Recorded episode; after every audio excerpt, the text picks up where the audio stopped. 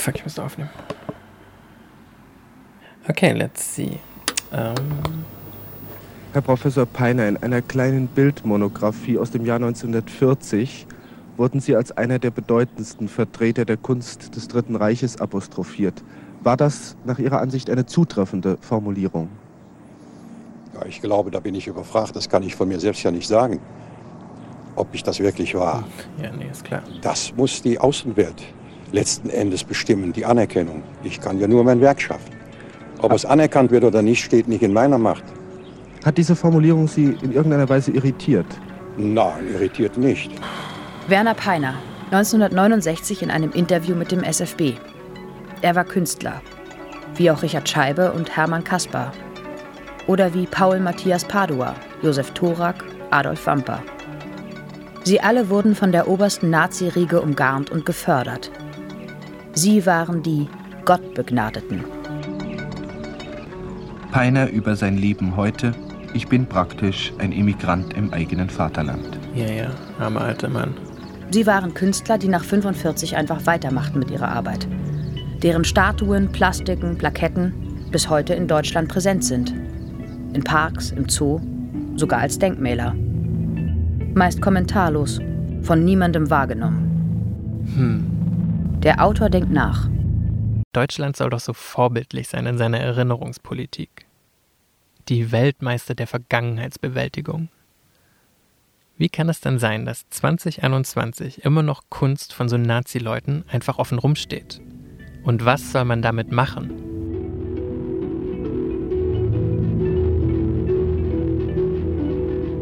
Nazis, die Kunst und ich.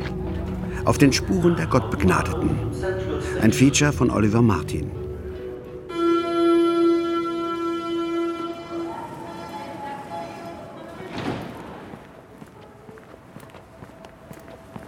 Die Sonne steht im Löwen, Vollmond im Wassermann, Venus betritt die Waage. Es ist August. Der Autor ist spät dran. Im Deutschen Historischen Museum in Berlin eröffnet eine Ausstellung zur Liste der Gottbegnadeten. Monika Grütters wird sprechen, die Beauftragte der Bundesregierung für Kultur und Medien. Die Liste der Gottbegnadeten, erstellt im September 1944 von Adolf Hitler und Josef Goebbels. Darauf KünstlerInnen, die mit ihrem Werk dem Dritten Reich unabkömmlich erschienen. So auch 114 Bildhauer, ausnahmslos männlich. Die Gottbegnadeten, die Besten der Besten, sollten vom Kriegsdienst verschont bleiben, um die Idee des Nationalsozialismus weiterhin künstlerisch zu unterstützen. Sie sollten die Wirklichkeit abbilden, wie das Regime sie haben wollte. Die Welt aller NSDAP. Die deutsche Familie, deutsche Landschaft, völkische Tugenden und so fort. Kunst, so liest der Autor im Begleitkatalog, hatte im Dritten Reich eine herausragende Stellung und vor allem eine Aufgabe. Die metaphysische Überhöhung des Alltags, Transzendenz, die Beschwörung des Volkes. Kunst wurde ins diktatorische System eingespannt und zur Indoktrinierung missbraucht. Monika Grütters betritt die Bühne. Die von der Kulturstiftung des Bundes geförderte Sonderausstellung des Deutschen Historischen Museums legt nun das vielschichtige Fortwirken der sogenannten Gottbegnadeten nach 1945 frei und sensibilisiert angesichts der Präsenz ihrer Werke bis in die Gegenwart für ihre häufig unterschätzte Wirkung auf das heutige ästhetische Empfinden. 1945 war eben keine Stunde Null. Den von Politik und Kultur öffentlich proklamierten ästhetischen Neuanfang gab es nicht. Und so konnten Künstler des Nationalsozialismus der visuellen Welt, in der wir leben, ihren Stempel aufdrücken. Während der Autor durch die Ausstellung schlendert, beginnt er zu grübeln. Okay. Die Ausstellung will ausdrücklich nicht vorgeben, wie mit diesen Werken umgegangen werden soll. Und to be fair, nicht alle, die auf der Liste der Gottbegnadeten standen, waren Nazis oder Parteimitglieder. Aber offenbar haben sich die meisten ganz gut eingefügt ins Regime. Das teilweise durchaus unterstützt und alle haben davon profitiert. Und was mir in der Ausstellung klar wird, deren Statuen nehmen schon echt richtig viel öffentlichen Raum ein. Was ja auch bedeutet, sie nehmen anderen den Raum weg. In Berlin findet man sie vom Olympiapark bis zum Zoo, vom Schöneberger Ufer über das Schloss Charlottenburg bis zur Universität in Dahlem. Aber auch in beinahe allen anderen Bundesländern, besonders in Nordrhein-Westfalen und Bayern, stehen die Werke von Fritz Behn, Josef Wackerle, Willi Meller, Hans und Arno Breker et al. Stunde null my ass. Denkt sich der Autor. Von wegen Neuanfang der Kunst. I cannot help but wonder. Zum einen, beeinflussen diese Werke uns heute noch? Schenkt man ihnen nicht unnötigen Raum, wenn man sie jetzt so zur Schau stellt und macht sie dadurch viel sichtbarer? Und blendet man durch die Fokussierung auf sie nicht gerade wieder diejenigen aus, die ohnehin marginalisiert wurden und werden? Also kurz gesagt, wie soll man mit ihnen umgehen? Und vor allem, warum passiert diese Auseinandersetzung erst jetzt?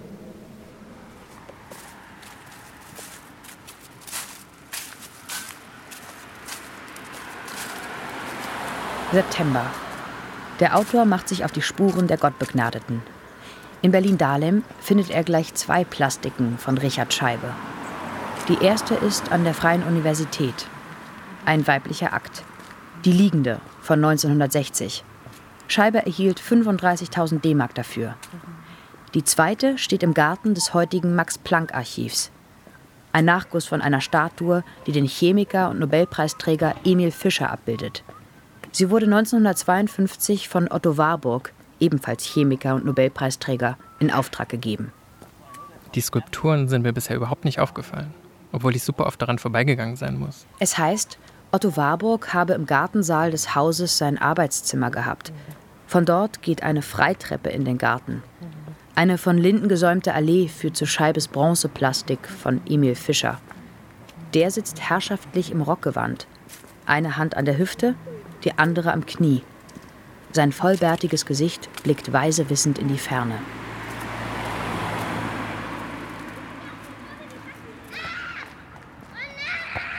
Am Karlsbad am Schöneberger Ufer eine weitere Bronzeplastikscheibes.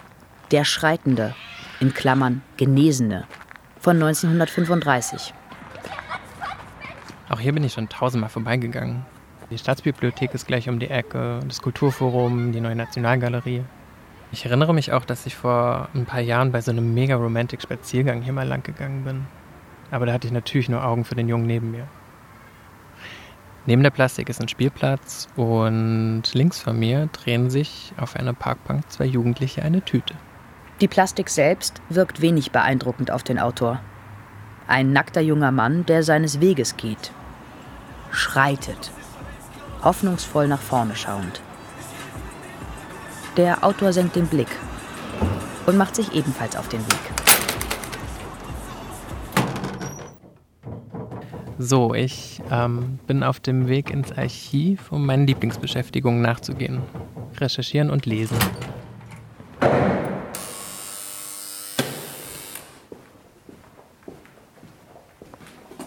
Guten Morgen. Morgen. Hast du nicht dafür gemacht? Nee, ich mache gerade nur so ein bisschen Aufnahmen so. Mach gar nichts. Gerade nicht. Der Autor hat sich Ausschnitte aus Film und Radio bestellt, in denen einige dieser gottbegnadeten Künstler selbst zu Wort kommen. Er ist auf der Suche nach dem schlechten Gewissen, nach Moral und Menschlichkeit. Der SFB-Film von 1969 trägt den malerischen Titel Ein deutscher Bilderbogen. Aspekte der Kunst im Dritten Reich. Es ist ein Schicksal, ins Dritte Reich hineingeboren zu sein. Mit diesen Worten wirbt Professor Hermann Kaspar um Verständnis dafür, dass er sich in seinem vierten Lebensjahrzehnt zu einem der führenden Vertreter der Kunst im Dritten Reich entwickelte. Kaspars Schicksal im Dritten Reich, das hieß de facto eine Professur an der Münchner Akademie der Bildenden Künste sowie zahlreiche Aufträge für Malereien im öffentlichen Raum. Hat Ihr Erfolg kontinuierlich angehalten? Sind Sie auch in der Bundesrepublik ein geschätzter Künstler? Ja, diese Frage kann ich beinahe, möchte ich sagen, also mit einem sehr kräftigen Ja beantworten. Ich wurde gleich nach dem Krieg zu einer Reihe von offiziellen Aufgaben herangezogen. Wer sind Ihre Auftraggeber? Das ist äh, der bayerische Staat und äh, kirchliche, kirchliche Stellen. Nicht? Ja. Werner Peiner, der Emigrant im eigenen Vaterland, war persönlich bekannt mit Hermann Göring, für dessen Landsitz er Wandbehänge entwarf. In dem Interview beschwert er sich. Einen offiziellen Auftrag habe ich seit dem deutschen Zusammenbruch nicht mehr gehabt. Ich habe nur von privater Initiative gelebt. Ebenso habe ich ja keine Presse. Der wohl bekannteste Künstler des Nationalsozialismus war Arno Breker. Er gilt als der Staatsbildhauer der NS-Zeit. Breker stand in der Gunst Hitlers und Speers. Seine Arbeit wurde von ihnen besonders gefördert. Das war das Schlimme, sagt er. Sie machten aus einem Werk, was sie wollten. Man konnte sich nicht dagegen wehren. 1940 erhielt Breker das goldene Parteiabzeichen der NSDAP für besondere Verdienste um Volk und Reich. Als besonderes Geschenk gab es 1942 von Speer ein Staatsatelier in Berlin-Dahlem, die Breker Villa, heute das Kunsthaus Dahlem.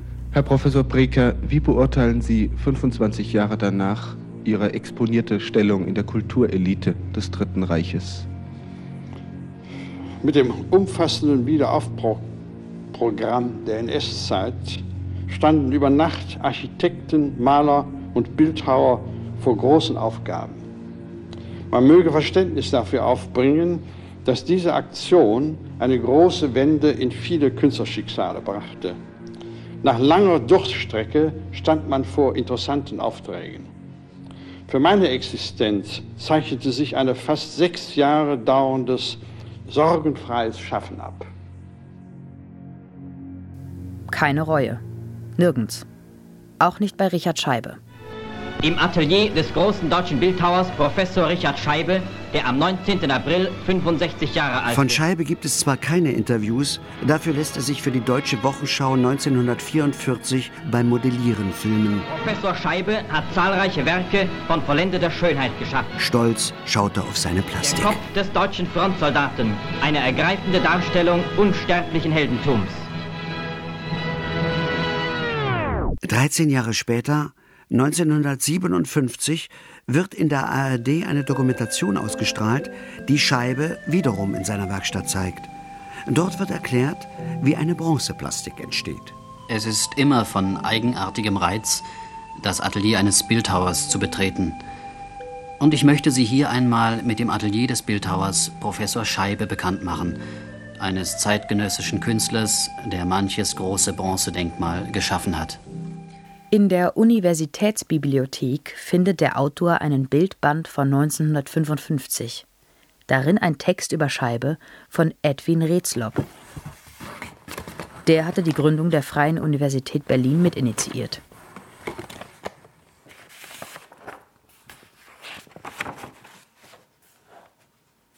Das Persönliche des Künstlers, das Private gar, tritt in den Werken Richard Scheibes völlig zurück.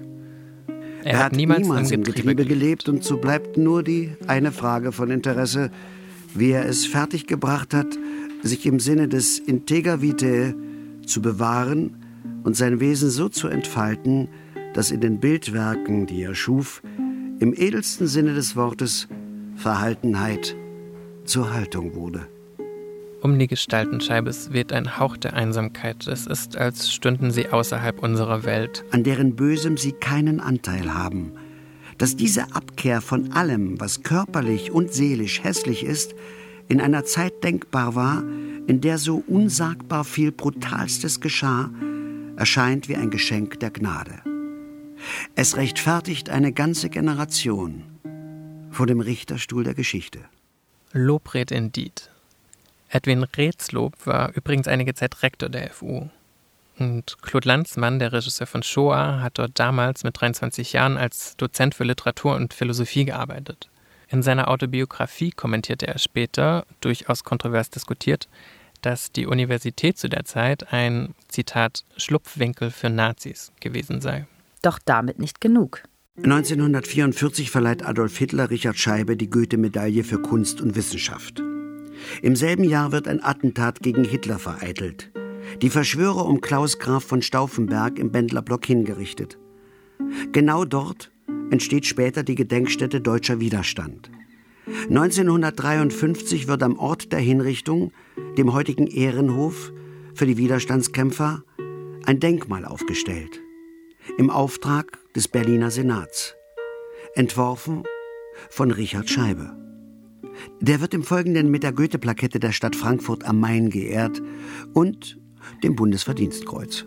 25, 26, 27, 28, wenn Sie mit dem Mikro noch etwas näher kommen. Der Autor wendet sich an jemanden, der sich auskennt. Richard Scheibe war keine einfache Persönlichkeit. Ich weiß nicht, ob es eine ambivalente Persönlichkeit war, ob es eine opportunistische Persönlichkeit war. Johannes Tuchel, der Leiter der Gedenkstätte Deutscher Widerstand.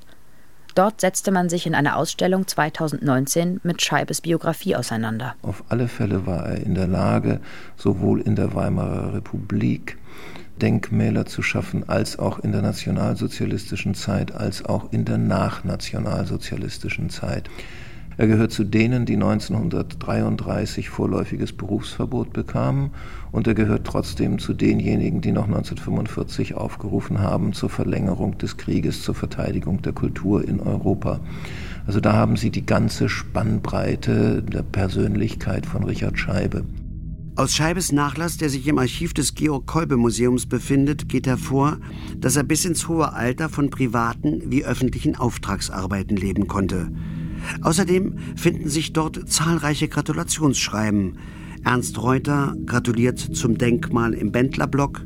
Willy Brandt 1964 zur Kennedy-Plakette am Schöneberger Rathaus. Und zum 85. Geburtstag sendet Bundespräsident Heinrich Lübke seine herzlichsten Glückwünsche. Aufarbeitung ist wohl nicht. Kritische Nachfragen blieben weitestgehend aus. Wie kann es sein, fragt sich der Autor, dass man sogleich den Neuanfang, den radikalen Bruch beschwört und dabei so ignorant ist gegenüber den eigenen Versäumnissen? Vielleicht bin aber auch ich der Ignorante. Es ist natürlich einfach für mich, aus meiner heutigen Sicht heraus zu urteilen. Ich war ja nicht dabei. Man spricht doch vom Privileg der Nachgeborenen, der scheinbaren moralischen Überlegenheit der späteren Generation. Weiß nicht, kann sein vielleicht. Jedenfalls ist die Diskrepanz echt krass. Deutschland gilt ja vielen als Vorbild, was die Aufarbeitung der Vergangenheit angeht, aber gleichzeitig, ich weiß nicht, sind wir hier so blind gegenüber den dunkelbraunen Flecken, die bis in die Gegenwart wirken. Das Gerede über die berühmte deutsche Erinnerungskultur wirkt so, so aufgesetzt, so heuchlerisch, so, so leer. Wenn man es nicht mehr schafft, einen richtigen Umgang mit Skulpturen zu finden.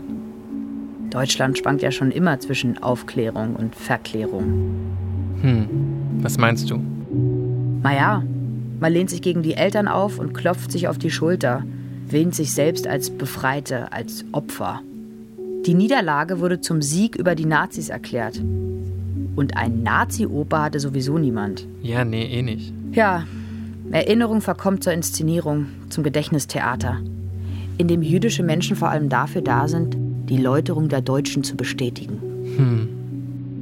Und am Ende dann Menschen wie Martin Walser, der schimpft und das wohlgemerkt in seiner Friedenspreisrede 1998 über die angebliche Dauerpräsentation der Schande, der Omnipräsenz von Schuld und Schor. Und schaut dann halt weg. Ja, ja, armes Deutschland.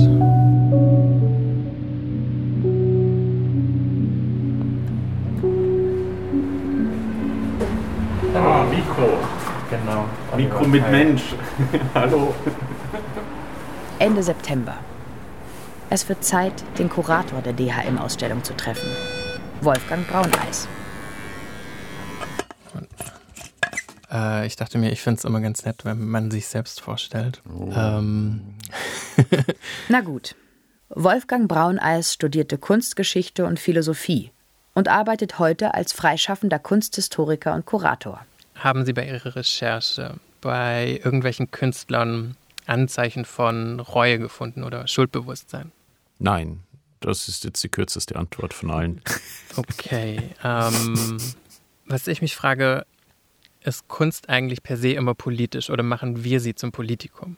Vielleicht ist es die alte Frage, kann man Kunst und Künstler trennen? Ja, ich würde nicht nur Kunst und Künstler nicht trennen, ich würde auch Kunst und Künstler und Publikum nicht trennen. Von wissenschaftlicher Warte aus würde ich sagen, ja, sie ist immer politisch, also weil sie einfach ein Indikator für politische und gesellschaftliche Zusammenhänge ist.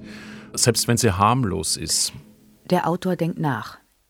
Wenn man an die Tierskulpturen im Zoologischen Garten denkt, wie zum Beispiel den Gorilla von Fritz Behn, die wirken tatsächlich eher harmlos. Robert Musil sprach einst von der Unsichtbarkeit der Denkmäler, die nicht mehr seien als Hintergrundkulissen. Was mir zum Thema Harmlosigkeit einfällt, ist, dass das ließ sich vor allem während der Vorbereitung immer an diesem ominösen Gorilla Bobby von Fritz Behn im Zoo ganz gut verfolgen. Denn tatsächlich fände ich es schon interessant darzustellen, was der Gorilla von 1935 oder 36 für einen zivilisationsfeindlichen, antisemitischen, kolonialistischen Hardliner wie Fritz Behn bedeutet. Das hat eine Bedeutung. Das ist dann das Eigentliche, das Ursprüngliche, das Ewige, das quasi von der Moderne bekämpft, ausgerottet und so weiter wird. Dieses Tier ist dermaßen ideologisch aufgeladen, dass ich es eigentlich schon interessant fände, das zu vermitteln. Ich weiß, das habe ich auch jetzt gelernt, dass ganze Generationen an Berliner und Berlinerinnen als Kinder vor dem Gorilla Bobby fotografiert wurden. Ich finde, das sollen sie auch weiterhin machen können, aber man sollte auch die Möglichkeit haben, die Geschichte und die Bedeutung dieses, dieses Topos oder dieses Themas zu lernen. Der Autor überlegt. Eigentlich geht es ihm vor allem um die Auseinandersetzung mit der Vergangenheit. Warum, fragt er sich, gibt es in der Kunstgeschichte diese Leerstelle? Ja, die Kunst ist an der Stelle tatsächlich ein Spezialfall, weil die Kunstgeschichte den Gegenstand der Auseinandersetzung selbst definiert, nämlich Kunst. Weil die Kunstgeschichte diesen Kniff anwenden kann, Dinge nicht als Kunst zu definieren und sich damit dann nicht beschäftigen zu müssen, weil man beschäftigt sich ja nur mit Kunst. Und Kunst heißt in der Regel ja gute Kunst. Sie ein Synonym. Aber es gab halt schon erstmal dieses Bedürfnis, sich nicht mit NS-Kunst zu beschäftigen, schon in den 50er Jahren. Also da kam schon dieser Begriff der Unkunst, der Nichtkunst, auch diese Vorstellung, dass die Kunst des Nationalsozialismus quasi mit dem Nationalsozialismus untergegangen wäre, dass sie spurlos verschwunden wäre. Und das hat sich eigentlich erst jetzt nach 2000 geändert. Aber das hat viel damit zu tun, was eben Gegenstand der kunsthistorischen Forschung ist. Der Autor runzelt die Stirn. Aber was genau hat sich geändert? Ich denke, das ist auch ein Zeichen der Zeit. Also, das ist vielleicht die erste Ausstellung zu diesem Thema in dieser Breite aber sie ist jetzt trotzdem nicht vom Himmel gefallen. Mhm. Das ist ja ein Thema, das mich sehr interessiert, so diese generationale Frage, die Kriegskinder und die Kriegsenkel dass das jetzt so ein Kriegsenkelthema ist, ist, glaube ich, kein Zufall. Genauso wenig wie es ein Zufall ist, dass eben 1974 von Kriegskindern die erste Ausstellung über NS-Kunst gemacht wurde. Und vielleicht musste noch eine Generation äh, vergehen, dass es dann die Möglichkeit gab, ähm, eben auch dieses Thema, was wir jetzt beackern, in Angriff zu nehmen. Hm.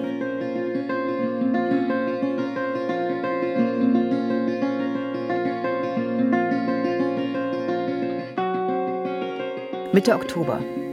Es ist Herbst geworden. Ein vertrautes Gefühl von Melancholie befällt den Autor. Wie soll man denn nun mit den Skulpturen der Gottbegnadeten umgehen? Der übliche und durchaus nicht falsche Impetus ist stets Bildung. Man muss aufklären. Johannes Tuchel, der Leiter der Gedenkstätte Deutscher Widerstand, stellt für 2022 eine Informationstafel in Aussicht, die das ambivalente Leben Scheibes beleuchten soll. Wolfgang Brauneis stellt sich Aufklärung durch Augmented Reality Apps vor. Die Freie Universität dankt für die Anfrage des Autors und bittet um Geduld, um dem Hintergrund der Skulptur nachzugehen. Natürlich sind das erste und richtige Schritte. Aber wer geht sie denn tatsächlich? Und wer ist dafür zuständig? Wer trägt oder übernimmt da Verantwortung? Und was mich darüber hinaus einfach weiterhin fuchst, ist diese angeblich vorbildliche Aufarbeitung. Deutschland als Role Model der Erinnerungskultur. Adorno hat schon 1959 in einem Vortrag davor gewarnt, wie zerbrechlich Erinnerungen sind. Die furchtbar reale Vergangenheit wird verharmlost zur bloßen Einbildung jener, die sich davon betroffen fühlen. Das ist die Zerstörung der Erinnerung. Man will, Man will von, von der, der, Vergangenheit, Vergangenheit loskommen. loskommen. Mit Unrecht, weil die Vergangenheit, der man entrinnen möchte, noch höchst lebendig ist. Der Nationalsozialismus lebt nach. Und bis heute wissen wir nicht, ob bloß als Gespenst dessen, was so ungeheuerlich war, dass es am eigenen Tode noch nicht starb, oder ob es gar nicht erst zum Tode kam, ob die Bereitschaft zum Unsäglichen fortwest in den Menschen wie in den Verhältnissen, die sie umklammern.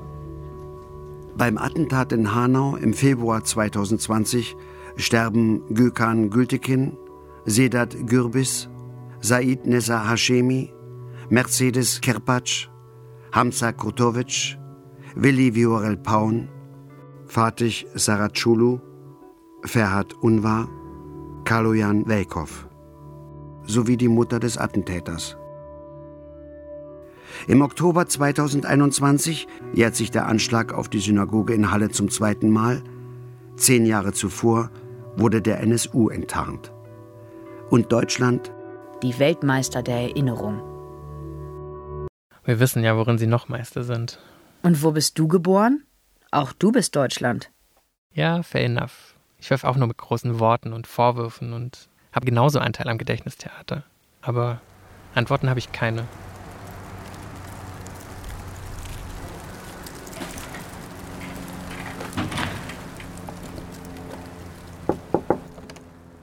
Hallo. Hi. Ah. Oliver.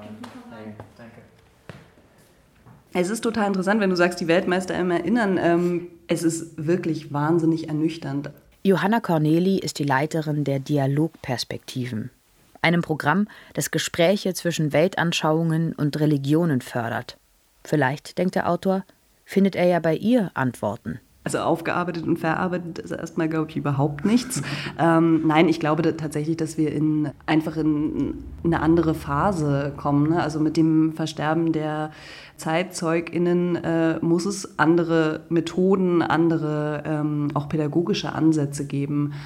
Erinnern und äh, Erinnerungskultur neu zu gestalten, aber auch genau darum geht es ja. Eines der Projekte der Dialogperspektiven nennt sich die Coalition for Pluralistic Public Discourse, kurz CPPD. Die hat sich im Frühjahr 2021 gegründet und inzwischen über 50 Mitglieder aus allen Bereichen des öffentlichen Lebens. Wie wir erinnern und wer an wen wo erinnert, das hat natürlich, das hat unmittelbar was mit der Gegenwart und auch mit der quasi, also Zukunft, mit der Gestaltung von Gesellschaft zu tun, weil das auch direkt eine Aussage darüber trifft, wie wir uns als Gesellschaft selbst erzählen, wen wir in dieser Gesellschaft sichtbar machen. Und deswegen ist Erinnerungskultur tatsächlich hochpolitisch und hochaktuell. Also das ähm, ist immer so ein bisschen dieses Paradox, wenn man von Erinnern spricht, dass man auch klar machen muss, dass es unmittelbar mit der Gegenwart und Zukunft zu tun hat. Sie setzen sich für eine plurale, offene und inklusive Erinnerungspolitik ein über das institutionalisierte kulturelle Gedächtnis hinaus. Es ist ja immer die Frage, was bedeutet eigentlich Erinnerungskultur im politischen Prozess? Und das heißt, klar, der Diskursraum ist wahnsinnig wichtig und wir arbeiten da drin, diskursive Stärke aufzubauen und ähm,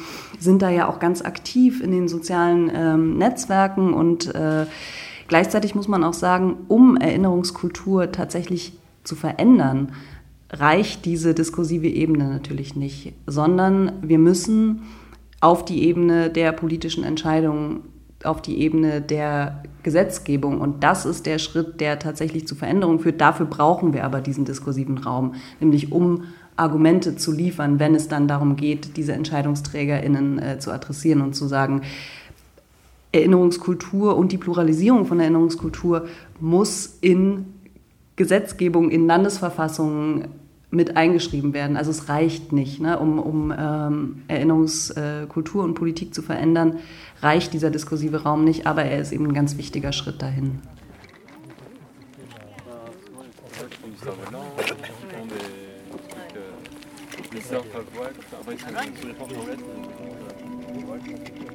Der Autor denkt nach. Wer erinnert sich denn? Und zu welchem Zweck? An wen wollen wir erinnern? Aus welcher Perspektive? Im Grunde immer wieder die Frage, wer spricht. Also wer hat die Macht zu sprechen? Vor allem denkt er, geht es um die Frage, was entdecken wir nicht am Ende? Was übersehen wir? An was gehen wir vorbei? Und über was gehen wir, oft aus Bequemlichkeit, einfach hinweg? Wann und warum verschließen wir die Augen vor Formen der Dominanz, der Herrschaft und Unterdrückung? Die Statuen der Gottbegnadeten nehmen wie selbstverständlich den öffentlichen Raum ein.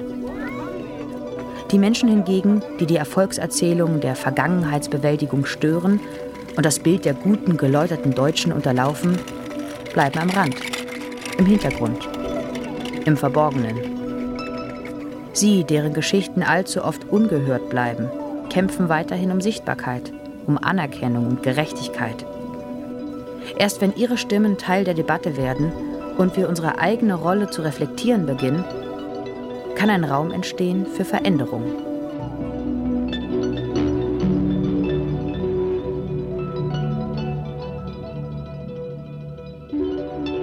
Nazis, die Kunst und ich. Auf den Spuren der Gottbegnadeten. Ein Feature von Oliver Martin. Es sprachen Lisa Hirdiner, Jörg Schüttauf und der Autor. Ton Nikolaus Löwe und Katrin Witt. Regie Oliver Martin. Redaktionelle Mitarbeit Johannes Nichelmann. Redaktion Mareike Mage. Eine Produktion des Rundfunk Berlin-Brandenburg 2021.